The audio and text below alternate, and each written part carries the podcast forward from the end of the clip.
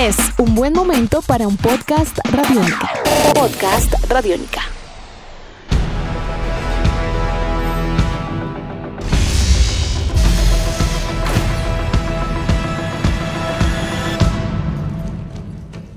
Amigos, bienvenidos a una nueva entrega de Descarga Radiónica a través de los podcasts en radionica.rocks y también a través de nuestra app Radiónica. Mi nombre es Diego Bolaños, arroba Diego Mao B. Pero no, señores, yo nunca estoy solo, estoy siempre muy bien acompañado. Yo vengo siendo el patiño de Iván Zamudio, arroba Iván Zamudio 9. ¿Cómo va todo bien? Maestro Diego, encantado de estar con usted en este espacio. ¿Cómo va todo? Muy bien, usted igual está muy serio. No sé por qué. ¿Está preocupado por lo que vamos a hablar? De pronto un poco, ¿sabe? ¿Por qué? No, mentiras, no estoy preocupado. Estoy muy contento antes de, de poder eh, saber que vienen más películas de Marvel Comics para este año, que sigue existiendo el cine de superhéroes y que uno de los personajes más queridos, por no decirlo, eh, la mascota de Marvel, pues regresa con nueva película ya él como protagonista, ¿no? No, además una película que tiene un nombre bien especial porque su nombre dice en serio lo que está pasando y es el regreso a casa del hombre araña. Homecoming es la nueva película en el cual hacemos otro reboot del Hombre Araña, igualando y acercándose, no igualando, pero acercándose a Batman y a Superman en lo que es eh, uno de los superhéroes más llevados a la gran pantalla. En esta oportunidad con Tom Holland y como dicen, cada vez es más joven Peter Parker, ¿no le parece? Sí, señor, yo creo que acá están buscando la manera de que para no hacer las historias repetitivas de Spider-Man como con los dos eh, encarnaciones que hizo Sony previamente, están buscando la manera de como de excavar más en otras líneas editoriales donde Peter Parker cada vez es más adolescente, es más joven y llega a tener inclusive pues más problemas con su vida, como ese dilema entre ser superhéroe se vuelve más como más complejo dentro de la sociedad. Pues, ¿qué podemos decir? Esto ya es eh, una corroboración directa de lo que vino pasando con, con, la película de Civil War, que fue cuando Marvel, eh, ya como estudio de, cinematográfico, con todo este universo cinematográfico que ha venido creando, dijeron, oiga, venga, hablemos con Sony. que ellos tienen los derechos de esto. No, pero es que primero y hagamos, dejaron que haga, Sony se tropezara. Sí, haga, hagamos un, un, un, trato porque Sony la ha venido embarrando como mucho. Y hagamos un trato y pues que nos den obviamente eh, la libertad de volver a manejar el personaje, pero que ellos tengan como ciertos atributos y ciertos derechos de distribución. Pues de hecho, si la negociación se basó en eso, en los derechos de distribución, porque tienen esa franquicia, son los dueños de esos derechos, pero principalmente lo que hizo Marvel en principio fue dejar que Sony se enredara solito. Sí. En lo que tras las películas de Sam Raimi eh, llevó a un reboot para muchos apresurado junto También. al señor Webb que lo único que tiene cercano a Spider-Man es su apellido. Y es que no, no, no, después de tanto error, creo que Sony no estaba en posición de rechazar eso, porque habría quedado con una fanaticada muy en contra, viendo cómo florecía ese universo, ese MCU de Marvel, cómo florecía a un lado y ver cómo Spidey se pudría en el otro. Creo que no tuvo opción Sony ante la última situación y fue la mejor decisión que pudieron haber tomado. Ahora bien, eso antes de saber qué tan buena era esta película.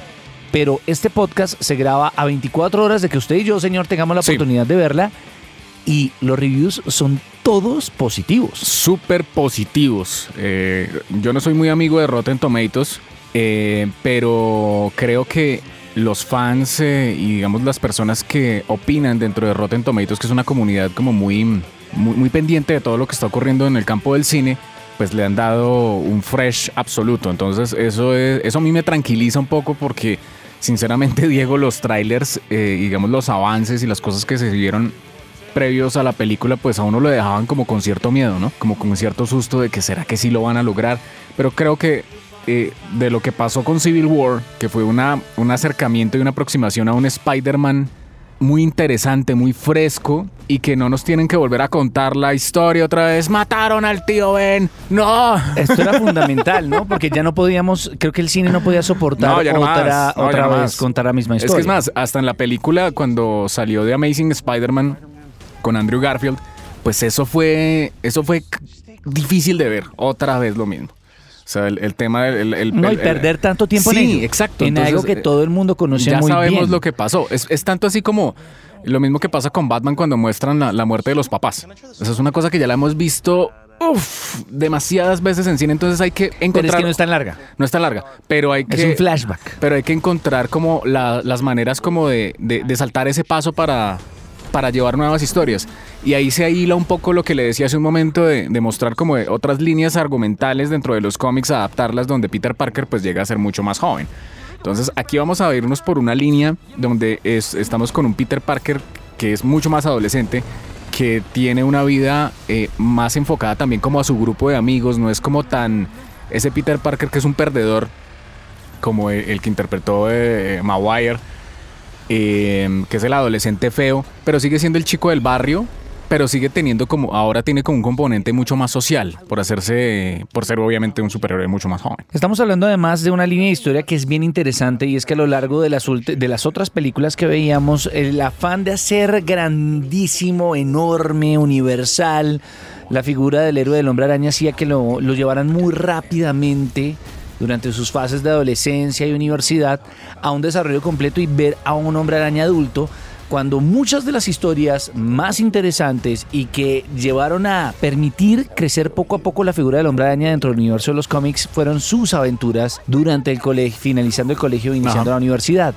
Entonces es una apuesta muy interesante de Marvel por contar esas historias que además ha sido impulsada por una nueva saga de cómics y una nueva línea de cómics que también va a recorrer estos años de colegio, estos años en donde no vamos a ver multiversos ni, ni estábamos esperando ver a, a- a Peter Parker ya de lleno con los Avengers. No, estábamos esperando ver al héroe de a pie en historias sencillas, con mucho misterio, muy entretenidas, pero que no tenían que ser necesariamente tan grandes como las de los Avengers. Creo que esa ha sido una alternativa muy interesante y que además le ha permitido entrar a Peter Parker y al Hombre Araña de una forma muy natural dentro de un universo que ya estaba consolidado, ¿no? Exactamente, y como lo introdujeron en Guerra Civil estuvo muy bien, ¿no? Porque él es el rookie, él es el nuevo, el novato, y que estaba buscando la manera de, de ser grande, pero vamos despacio.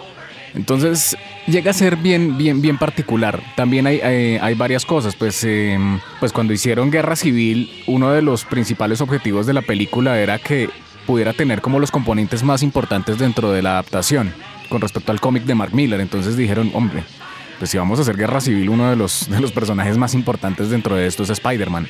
Habría que hacer, eso fue también como una, una excusa, un, un elemento importante para entrar en esas negociaciones eh, alrededor de esto, porque hubo muchas especulaciones, no sé si usted recuerde, pero se habló en algún momento de que, bueno, si Marvel, si Sony tiene a, a Peter Parker, pues Marvel podría empezar de nuevo con Spider-Man y meter a Miles Morales, que es un personaje importante dentro de la línea de los Ultimates. Pero pues se evaluó también y es que Spider-Man es Peter Parker, así haya muchas otras encarnaciones y muchos otros multiversos y haya muchos otros eh, hombres que hayan que hayan Creo que eventualmente llegaremos ahí. Yo creo que eventualmente Yo creo llegaremos que ahí. sí. Es muy probable. Lo hemos visto también como una especie de tease eh, en lo que fue el tráiler del último videojuego, el que va a salir del Hombre Araña, entonces, en donde vimos a Mi- Miles Morales.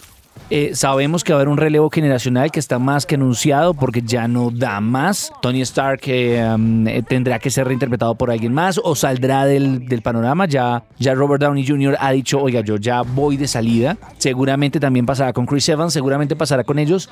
No sabremos qué tanta cabida tenga el universo de los cómics en el cine para um, dar ese avance hacia nuevos personajes como Falcon, como el nuevo Capitán América o el mismísimo Winter Soldier. Winter Soldier como el mismo Capitán. ¿Usted es de los de la teoría del Winter Soldier como Capitán América? Uy, o- sería genial, pero es porque cuando Winter Soldier se vuelve Capitán América es, es- es brutal, es un personaje increíble, Pero, pero, habrá yo que creo que va a verlo. ser, yo creo que va a ser Falcon. Sí, puede serlo, y creo que sería lo más acertado, pero... El punto es que ese relevo va a darse de alguna forma Sí, o claro. va a ser parte del cierre o nos va a permitir otro tipo de películas y, y que cada uno o no sé, la distribución digital, los contratos con Netflix, va a permitir que hagan otro tipo de contenidos, no películas tan enormes como lo que veremos en estas en este cierre de la tercera fase del, del, del MCU, pero, pero claramente es una posibilidad muy grande que, que el recurso Miles Morales, Falcon y todo esto se, se, se utilice más adelante. Hay otra cosa y es que eh, los personajes que hemos venido conociendo que han sido los titulares, como el, el headliner de la película, Iron Man, eh, Thor, Hulk, que fueron los que empezaron con esta, digamos, con, con estas encarnaciones dentro de lo que fue fase 1 y fase 2, ya van a llegar a su tercera película y están empezando a hacer, a, a utilizar un recurso de los cómics que nunca llegamos a, a pensar. Y es que cuando uno va leyendo el universo de Marvel, como todo está anclado, todas las publicaciones y los héroes y todo el mismo universo, pues empezamos a ver que aparece el héroe invitado, que es una cosa Ajá. que siempre fue muy de Stan Lee. Entonces en este caso eh, van a pasar dos cosas muy importantes. Una, para esta película de Spider-Man entra Tony Stark como un héroe eh, adyacente dentro de la historia que, como lo veníamos hablando, este Tony Stark viene siendo como el equivalente a Reed Richards dentro de los Ajá. Ultimates y dentro de todo esto que es como el hombre que pone el dinero y pone los recursos para poder hacer que los superhéroes tengan una mejor dotación dentro de... para que puedan desempeñar mejor sus poderes. Y a final de año, eh, Hulk va a aparecer con Thor en, en Ragnarok que eso también va a ser eh, supremamente interesante. La película pues nos mostró, digamos dentro de los trailers, unos, una serie de avances bastante positivos alrededor de que pues el director es completamente nuevo. Es un, digamos, es un director que dirigió alguna- algunas eh, pocas películas. Esta viene siendo su cuarta película. Sí. Estamos hablando del señor Es John, uno joven. John Watts. Eso también es bueno porque Marvel siempre como que ha buscado eh, darle, digamos, el- el- la vara a alguien que sea joven y que pueda entender y que sepa sobre el concepto de, de- de Marvel. Pero además, eh, pues encontramos un reparto muy interesante, ¿no?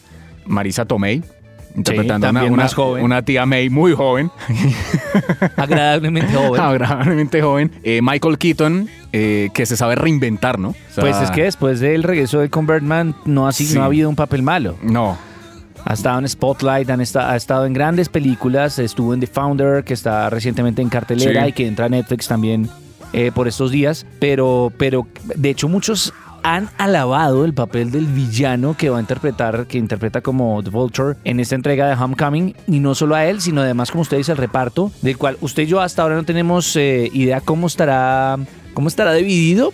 Pero las críticas dicen que el reparto, lo- lo- lo- los, los actores de apoyo son muy buenos. Además, recordemos que está el mismísimo Childish Gambino ahí metido. sí, y está además eh, John Favreau, el Casi director nada. de Iron Man 1 y 2, que para los que no lo sepan, él es el guardaespaldas de... Happy. Ah, exactamente, el guardaespaldas de, de Tony Stark.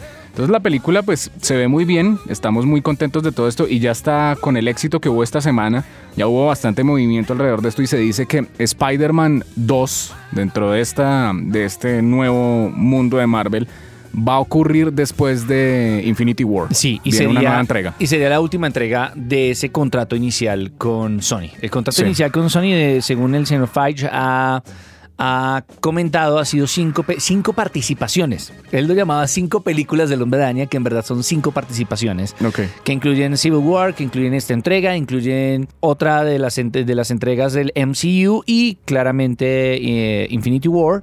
Y después lo que él ha llamado como Homecoming 2 o como se vaya a llamar, que sería el fin de esa etapa. Yo creo que después de eso podríamos estar viendo a, a Miles Morales. Y sería muy bueno. Sería, uf, sería muy interesante. Además que Sony ha revelado otros proyectos, ¿no? Eh, Venom, por ahí. Entonces también quieren como seguirle dando vida a Spider-Man. Vamos a ver cómo se va eh, desenvolviendo todo este tema.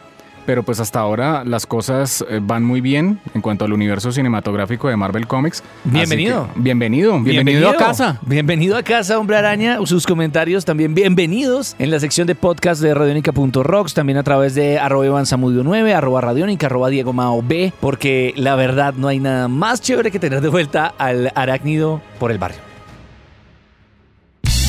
Nuestros podcasts están en radionica.rocks, en iTunes, en RTVC Play y en nuestra app Radionica para Android y iPhone. Podcast Radionica.